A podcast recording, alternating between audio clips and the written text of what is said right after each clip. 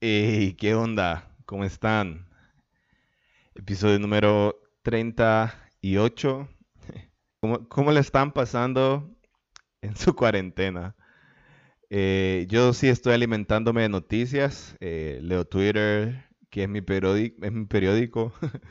eh, algunas imágenes de grupos de WhatsApp eh, que son confiables. No todas las imágenes de los grupos de WhatsApp son confiables, ¿verdad? Eh, pero sobre todo intento alimentarme de cosas positivas. Estoy pasando tiempo con mi familia. Estoy intentando arreglar mi cuarto. Hoy ya terminé. Entonces, hoy mi cuarto está súper arreglado y súper... quiero dormir y estoy seguro que me voy a sentir súper bien. Estoy leyendo y estoy conociendo a Dios de una manera súper diferente e íntima. Y sobre todas las cosas, estoy jugando mucho en mi computadora. Estoy procrastinando increíblemente con mi computadora. Y la verdad no sé cómo la estarás pasando. Y ah, no tengo ni idea de cómo gustaría saberlo y tener la posibilidad de ayudarte si la respuesta fuera negativa.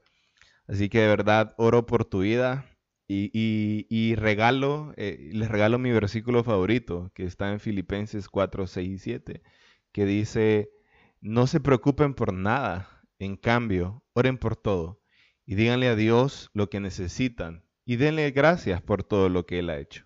Así experimentarán la paz de Dios que supera todo lo que podamos entender.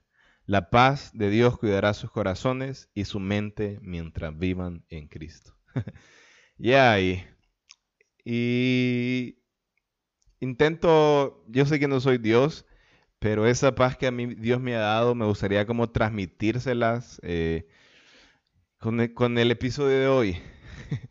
Y sí, yo sé que el nombre está un poco fuerte, ¿va? Si el Señor está con nosotros, ¿por qué nos pasa todo esto? ¿Alguna vez se han hecho esta pregunta o alguna vez alguien se las ha hecho y no han sabido qué contestar? Y saben, lo interesante de esto es que esta pregunta está en la Biblia y hay una respuesta encriptada en ella. Así que quiero hablarles un poco a, ver- qué sale, ¿va? Eh, el primero de enero empecé a leer el plan de la Biblia en un año y ya con esta sería la segunda vez que la leo.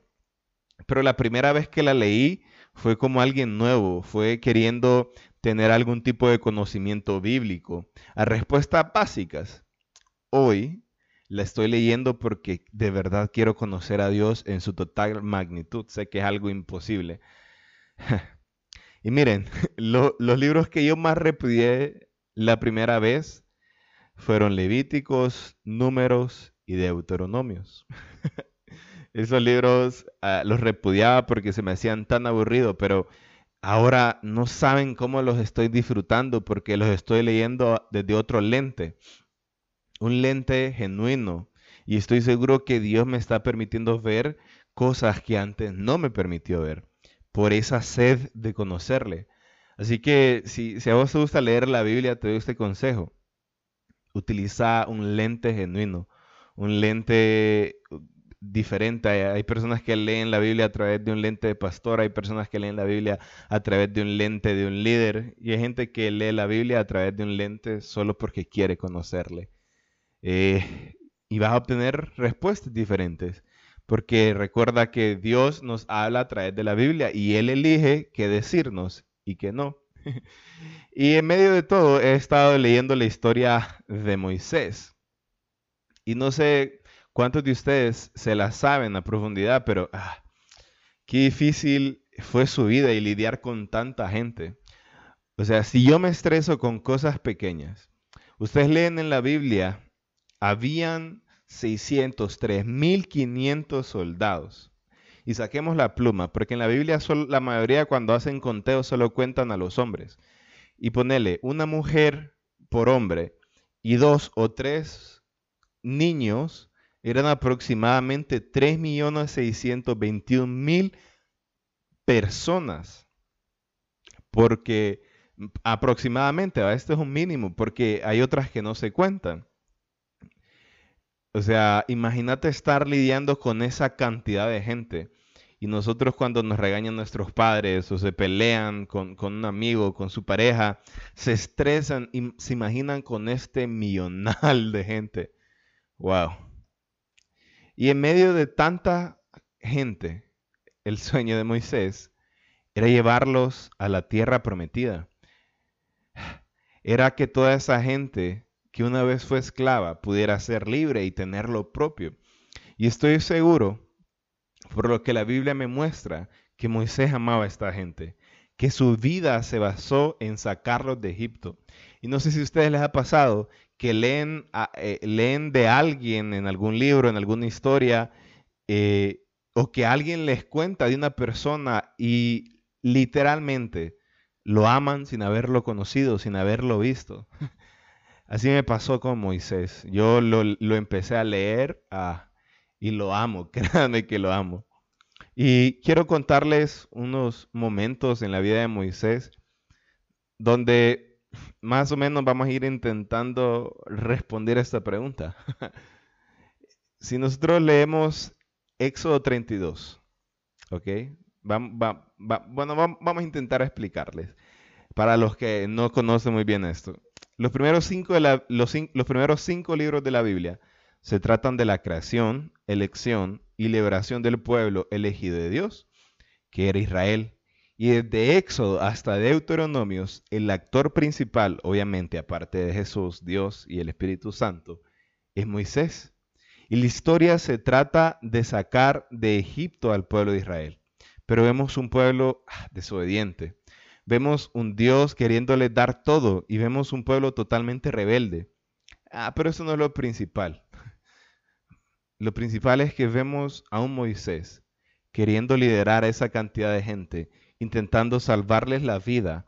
Los amaba tanto que entendía que su misión principal era llegar a la tierra prometida. Pero el pueblo era tan desobediente, tan mal agradecido, que después de todo querían cambiar de Dios. y en Éxodo 32 vemos que Moisés está en una montaña hablando con Dios. Este, ellos estaban allá solos hablando y de repente eh, Dios se da cuenta, seguramente ya lo sabía, pero Dios le dice a Moisés, baja allá de la montaña, porque el pueblo que sacaste de Egipto se está portando muy mal, que pronto se han olvidado de obedecerme, han fabricado un toro de oro y lo están adorando. Le han ofrecido sacrificios y dicen que ese toro soy yo y que lo sacó de Egipto. Los he estado observando y me he dado cuenta de que son muy tercos. Estoy tan enojado que voy a destruirlos a, todos. No trates de detenerme. Sin embargo, con tus descendientes formaré una gran nación. Moisés trató de calmarlo y le dijo, Dios mío, no te enojes con este pueblo.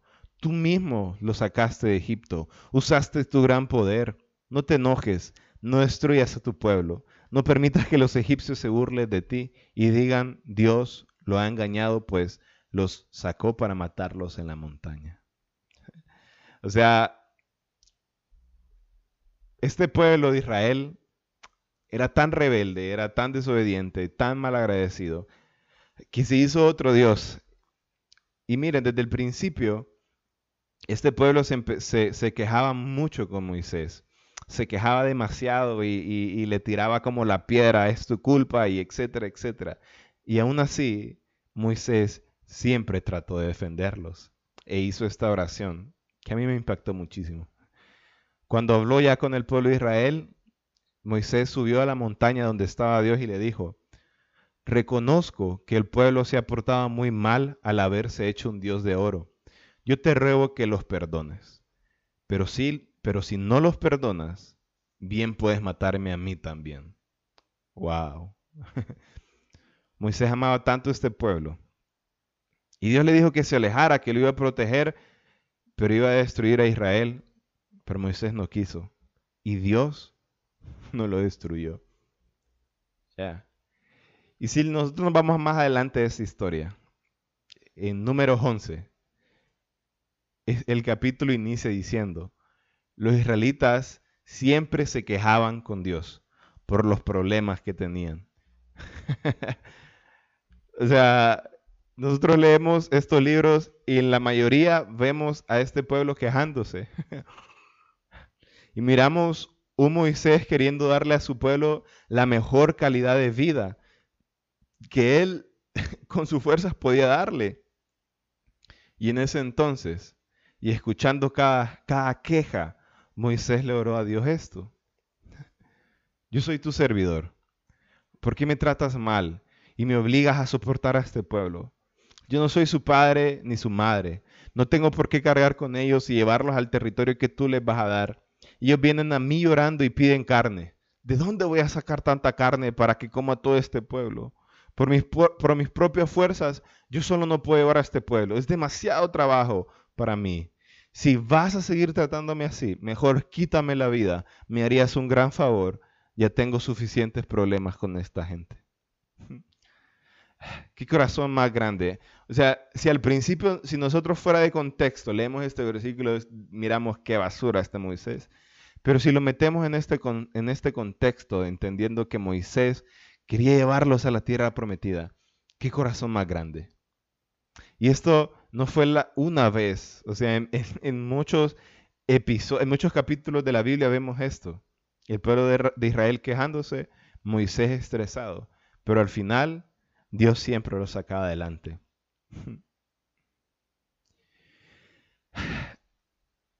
Moisés en ningún momento se quejó hasta números 20.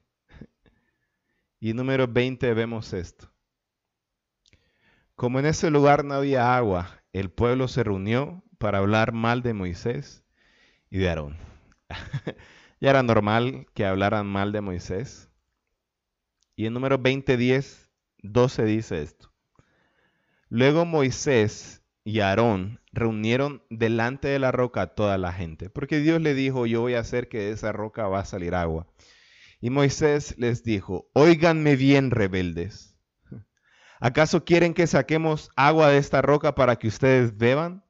Mientras decían esto, Moisés golpeó dos veces la roca con la vara y empezó a salir tanta agua que toda la gente y su ganado bebieron. Pero Dios le dijo a Moisés y Aarón, ustedes no creyeron en mí, ni me honraron delante de los israelitas. Por eso no entrarán con ellos al territorio que les voy a dar. ¿Qué? O sea, si están conmigo, quiero, quiero que me entiendan. Por un momento, por un momento de, enojo, por un momento de estrés, por un momento que le faltó la fe a Moisés, no le va a permitir ver lo que tanto luchó. Qué injusto de verdad pensaríamos, al menos eso fue lo que yo pensé.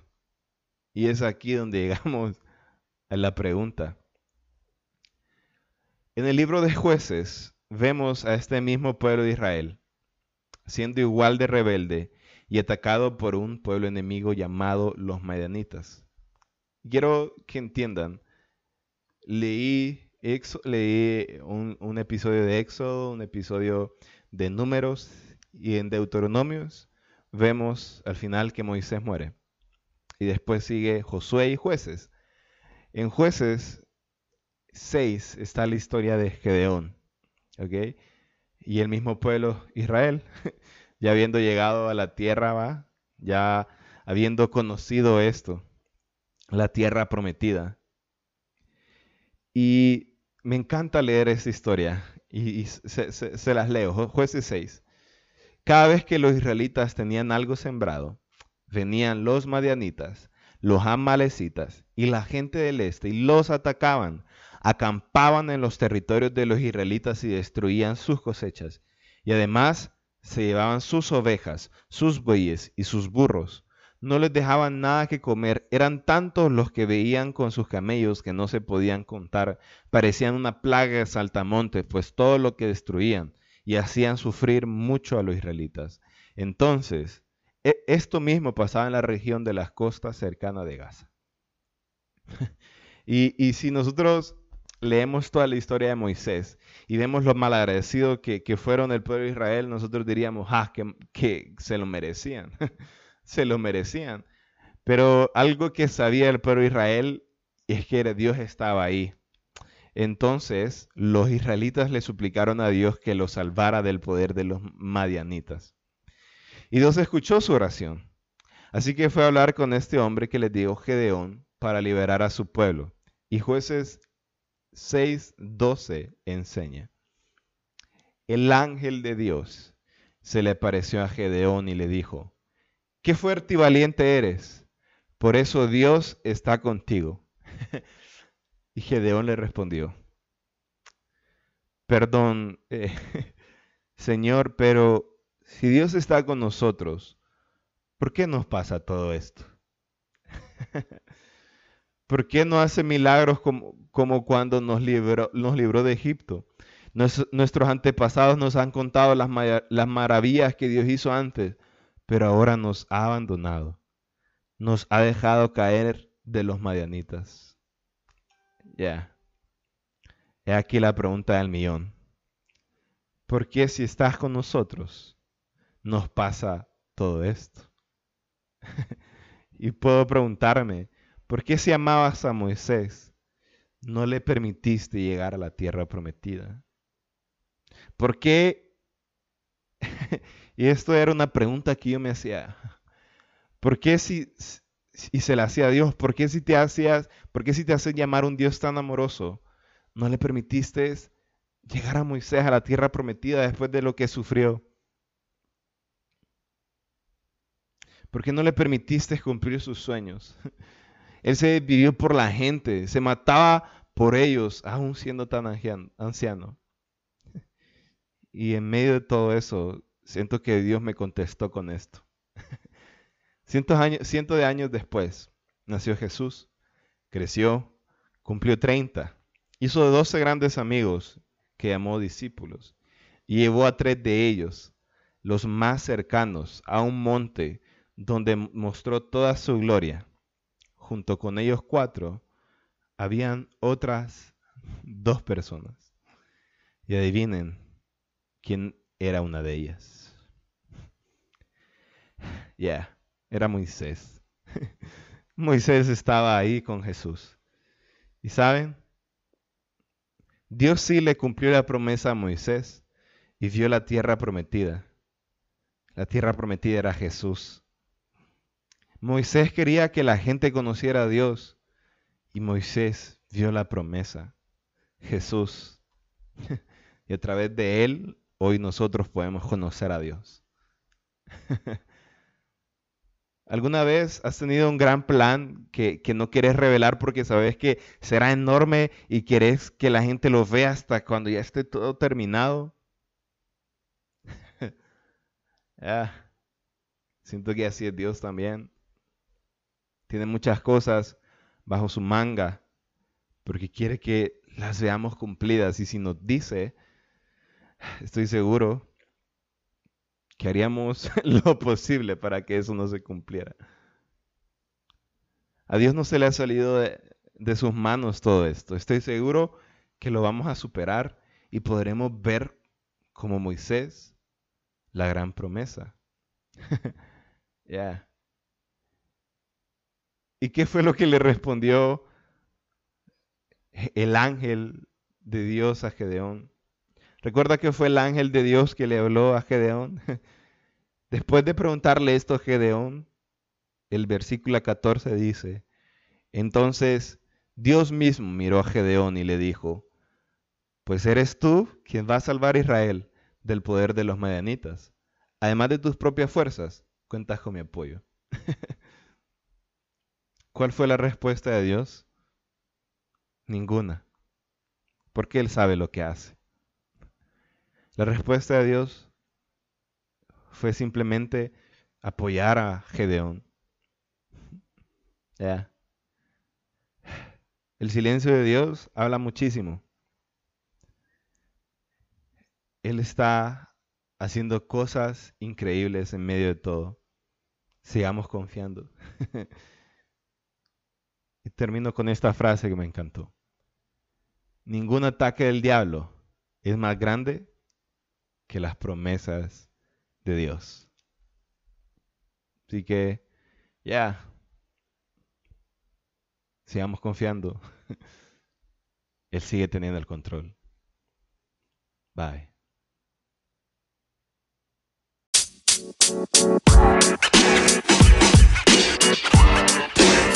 you know, man. you know, man. you know, man.